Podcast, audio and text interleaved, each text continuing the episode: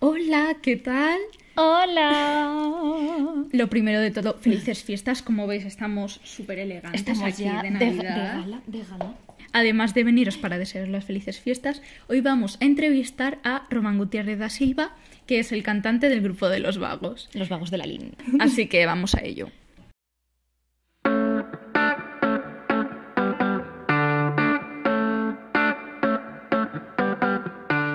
¿Qué representa para ti el rock and roll? Bueno, el rock and roll para mí es una forma más que de ver la vida, mm, bueno, sí, un poco de ver la vida, de sentirla. En mi caso, yo soy de los nací en el año 71, con lo cual me pilló la adolescencia todo el barullo de todo lo que venía de fuera, eh, desde los Sex Pistols incluso los Rolling y cosas que no se habían escuchado aquí, en el resto del mundo sí, pero aquí no. Y me anglosajonicé eh, mucho, todos pero realmente lo que nos hizo alguna gente em, salir a tocar fue gente como Rosendo, como Loquillo, que eran de nuestra generación, aún un poco mayores, pero que no cantaban tan bien como los de Street, por ejemplo. Sentíamos que teníamos más en común con Barricada y con ese tipo de grupos, ¿no? De adolescente. Eh, al final todo se va convirtiendo en una forma de, de ver las cosas, ¿no? Porque eh, aunque más me gusta del rock a mí en realidad es ese componente de rebeldía, de rebeldía juvenil, porque aunque yo tenga 50 años, que de la rebeldía juvenil creo que se que una vez se coge nunca se suelta. Y, y- y lo mismo lo contrario, hay gente como Aznar que nunca han sido jóvenes seguro, pues hay gente que nunca será. Mm, tampoco se puede tampoco estoy diciendo que uno pueda ser joven eternamente o hacer un poco lo que mm, lo que haces a los 20 no deberías hacerlo a los 50 y lo que haces a los 60 y no deberías de tratar de tener 20 ¿no? pero lo que estoy intentando explicar es que eh, eh, el espíritu, los espíritus libres, los espíritus del amor, los espíritus rebeldes, los espíritus eh, jóvenes perduran más allá de la, la edad y lo que te permita el físico. ¿no? Pues para mí el rock and roll es un poco eso, lo llevo como una parte mm, de mi niñez prácticamente, más que, más que de mi juventud, porque lo identifico con, con los westerns de Gary Cooper, con, con, mucho, con muchas cosas cinematográficas, con, desde, de- con James Dean, con los Junkies de los 80, con las películas de, perros callejeros y con tantas cosas, con tantas influencias que es parte de mí. Eh, me gusta mucho el folk, me gustan muchos estilos de música, so- sobre todo el folk y el folk gallego mm, cada vez más. Pero bueno, me pilla un poco viejo como para reempezar cosas, aunque de vez en cuando hago mis pinitos. ¿Crees que se sigue haciendo buen rock?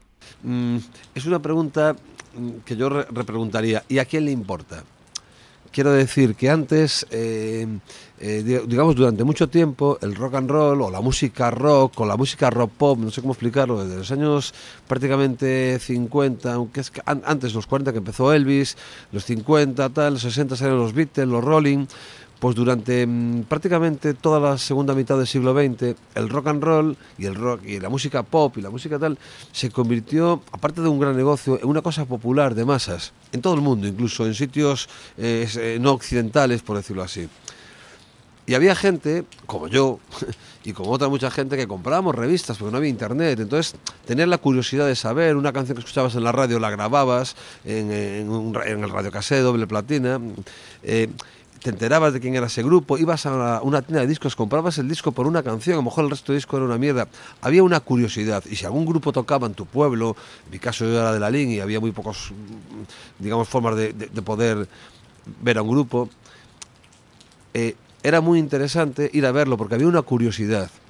Hoy por hoy, para bien o para mal, está todo tan a mano de un teléfono que la curiosidad se ha perdido un poco. Porque escuchas una cosa, en el momento sabes qué canción es, en el momento te vas al álbum, al artista, indagas, te gusta no te gusta, lo desechas, te encanta tres semanas, no lo vuelves a escuchar. Es demasiado deprisa. ¿Se sigue haciendo buen rock? Sin duda que sí.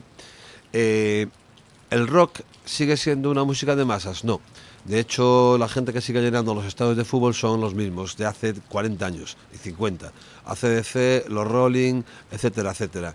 Dime un grupo tú de rock de los últimos 10, 15 años que te llene un estadio de fútbol a taquilla. Muy pocos. Y los que son tienen mucho tiempo. Por eso, ¿se sigue haciendo buen rock? Seguro que sí. Eh, ¿Es una cosa de masas? No. En los festivales sí que va mucha gente, pero vas a ver un grupo y el resto estás por allí pasándotelo bien. Festivales para mí son uno de los principales causantes de la difusión mal definida del rock and roll y de la especie de parque temático que se ha convertido todo esto. A mí me gusta mucho más tocar en una taberna eh, bien surtido de licor, café, cervezas y buen rollo que en un macro festival, que también me gusta, pero que en realidad macro nunca estuvimos, en un festival sí estuvimos, pero que es todo mucho más aséptico, absurdo. Ahora son festivales son para toda la familia, cosa que a mí tampoco me gusta. Eh, bueno, esas cosas. Bueno, nuestro grupo nació en el 86 de rebote total, porque bueno, queríamos hacer una banda. Es que realmente eh, podías escoger de entonces, cuando eras adolescente, yo tenía 13, 14 años, Mm, yo tenía dos ídolos, ¿no? que uno era Gary Cooper y el otro era Terence Hill. Eh, los dos ídolos no tenían, eran contrapuestos. Gary Cooper era el hombre íntegro, eh, bueno, y tal, y Terence Hill era un simpático granuja. Tenías que decidirte por uno de los dos, yo me decidí por Terence Hill, y entonces para ser un simpático granujilla, pues una de las cosas que, se estilaba entonces era montar una banda de rock, porque era algo, bueno, hasta en cierta manera contracultural. Y en un pueblo como Lalín, que era franquista, mm, eh, religioso y tal, pues era una cosa hasta mal vista, ¿no? Así que bueno, las pintas ya las teníamos, llevábamos una especie de tupé, pelo largo, muñequeras de pinchos, te puedes imaginar, y montamos una banda. El nombre del grupo, la verdad es que salió por descarte, porque el primer nombre y el más simpático lo pronunció un amigo mío que se llamaba Luis Baliño, que acabó tocando a la postre en el grupo también, que era Análisis de Orina.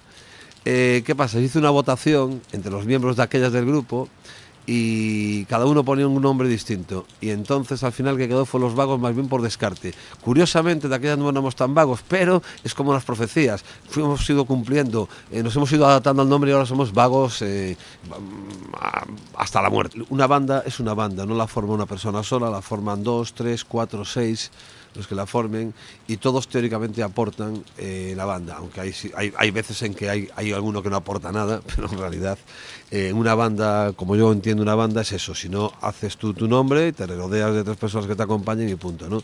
Yo de hecho compongo casi todas las canciones de la banda, pero no tiene nada que ver la canción que compongo mm, eh, la, primera vez, o sea, la, la que llevo al ensayo, que la grabo en mi casa, en un ordenador, con la versión que acaba saliendo después del ensayo en grabación con la banda, ¿no? Porque ahí cada uno pues aporta lo suyo. Bueno, ahora mismo la banda mm, funciona bastante bien, como un reloj. Eh, lo que pasa es que estamos eh, cincuentones, eh, que hacemos, como nosotros mismos nos definimos como delincuentes juveniles jubilados, pues claro, no sé cuánto tiempo aguantaremos esta pandemia, porque nosotros queremos tocar. No hemos parado de tocar desde el 2013, desde que nos rehicimos, exceptuando en la pandemia más dura, cuando había el confinamiento, que ahí paramos tres meses. Eh, nosotros tocamos casi todos los meses del año eh, y no paramos, y aparte es lo que nos gusta. Nos está fastidiando mucho este, esta historia, porque la banda ahora suena como un cañón, tenemos incluso un pianista, un miembro nuevo, un piano, eh, entonces es una pena no poder sacarlo. Hemos anulado un concierto hace unos días y a ver si no tenemos que anular toda la girilla que tenemos ahora de invierno y primavera. Ya se verá si el señor Omicron no lo permite o no. Tenéis un libro que habéis publicado hace relativamente poco que se llama Nunca Fuimos Nada. ¿Cómo os eh, organizasteis para escribirlo? ¿Lo escribisteis de forma conjunta, de forma separada? Cuéntanos un poco. Mm, también en la pandemia me dediqué a escribir. Escribí una novela que espero publicar en breve y he escrito un libro, una biografía sobre el grupo que se llama Nunca Fuimos Nada. Porque, bueno, le estaba leyendo en ese momento una biografía de Keith Richards eh, y realmente me di cuenta que es que Keith Richards tampoco contaba en, esa, en su autobiografía ninguna anécdota mm, distinta a las que podía haber contado yo en el sentido de que sí, él ha viajado en jets privados de Londres a California. Yo no, pero yo he ido en coche de Monforte a, Arzúa, eh, sin carné, sin seguro, borrachos, en una furgoneta. Eh, eh, mm, bueno, es otra anécdota también. Entonces, la pregunta era, ¿se puede escribir una biografía de un grupo que no conoce nadie, prácticamente nadie, y a alguien le interesa? Porque generalmente una biografía tú la compras porque te interesa el autobiografiado, ¿no? Y en este caso, pues parece ser que sí, porque aparte de que se ha vendido muy bien, hemos, vendido la primera edición entera, estoy esperando hacer la segunda. Y bueno, el secreto, supongo que porque está contado como hablo. Mm, quiero decir, mm, no está, no es, em, son anécdotas, son eh, situaciones divertidas que pasaron de verdad, mentira más, mentira menos, porque hay que exagerarlas para contarlas, pues eso, entretenidas. Y bueno, mm, como muchas está basada en delitos ya prescritos, pues tiene su gracia, ¿no? ¿Cuál es tu banda de rock favorita y por qué. Y no vale decir vuestro grupo, obviamente.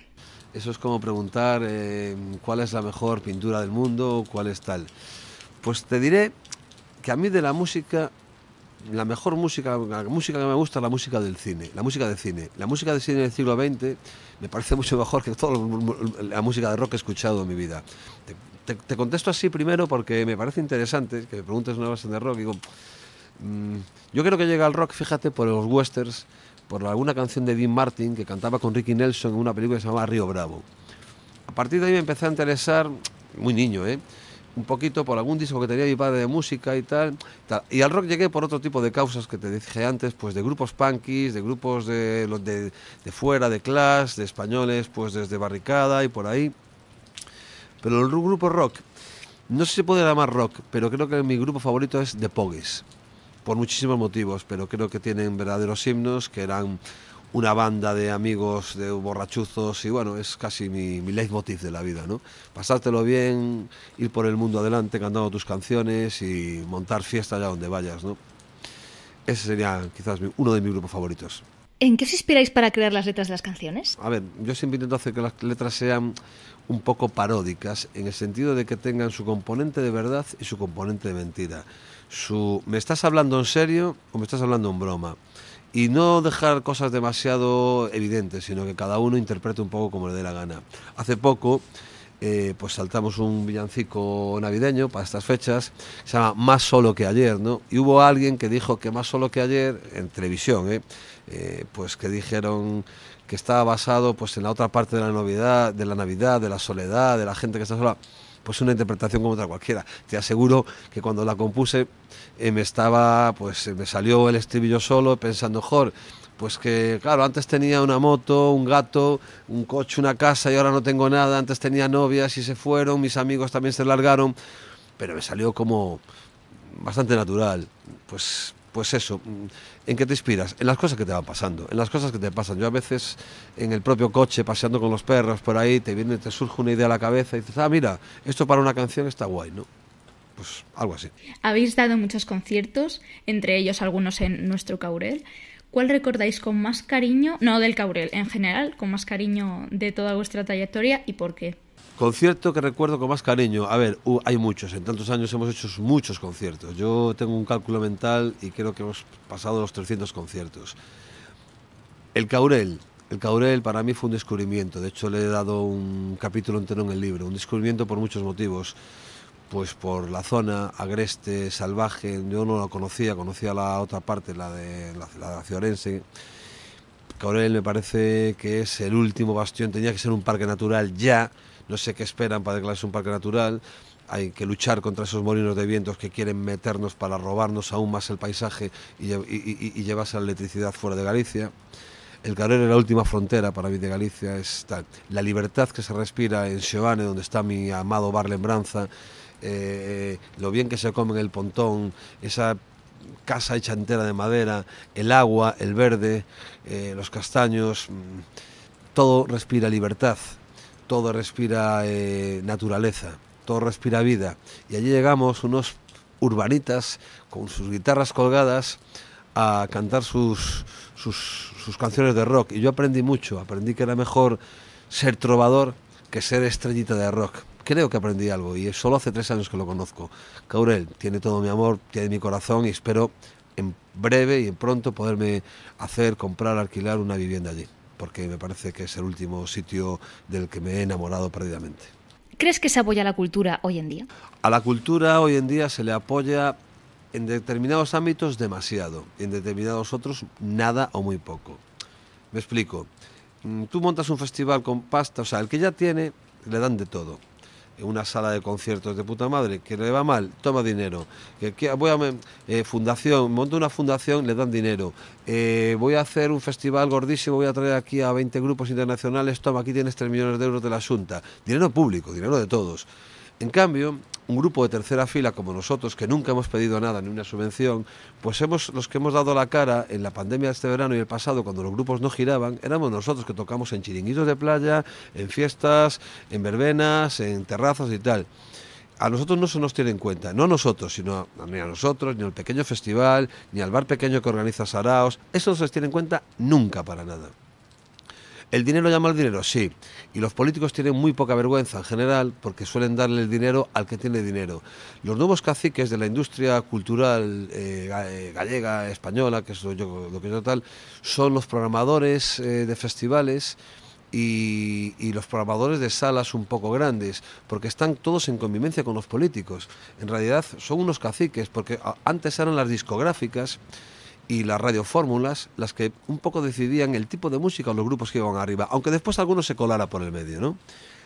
Eh, lo cual estaba mal, pero es que ahora son directamente las multinacionales de comunicación, quiero decir, el señor Movistar y todos esos que tienen todas las redes en, su tal, con los grandes festivales eh, eh, y los programadores de esos festivales, que son en realidad al final 10 empresas en toda España que se llevan una millonada. Les pagan a los grupos, algunos muy bien, a otros no tanto, y el, y el 90% de su recaudación es entre el dinero público y las subvenciones, y, perdón, y los patrocinios. Patrocinios que a su vez están subvencionados por el mismo dinero público. Me parece un escándalo. Y en tiempos de COVID creo que todo el dinero que tenía que dedicarse a cultura tenía que ser para proteger las cosas que desaparecen, como yo qué sé, los cantos de taberna, eh, las gaitas, los grupos folclóricos más difíciles y, poco más. Y todo lo demás tenía que ir para sanidad, justicia y educación, porque sin eso no hay nada. Bueno, pues esto ha sido todo por hoy. Esperemos que os haya gustado mucho y ya sabéis, seguidnos en Instagram, a ellos también. Se llaman Los Vagos en Facebook, Instagram creo que no tienen, y en YouTube, seguidlos, eh, mirad su contenido, dadle like y todo, bueno, ya sabéis, ¿no? Lo de siempre. Y nada, darle like, comentar, suscribiros, compartir y nos vemos en el próximo vídeo. Pues muchas gracias a vosotras por la entrevista y nada, eh, buena suerte, salud, república y rock and roll.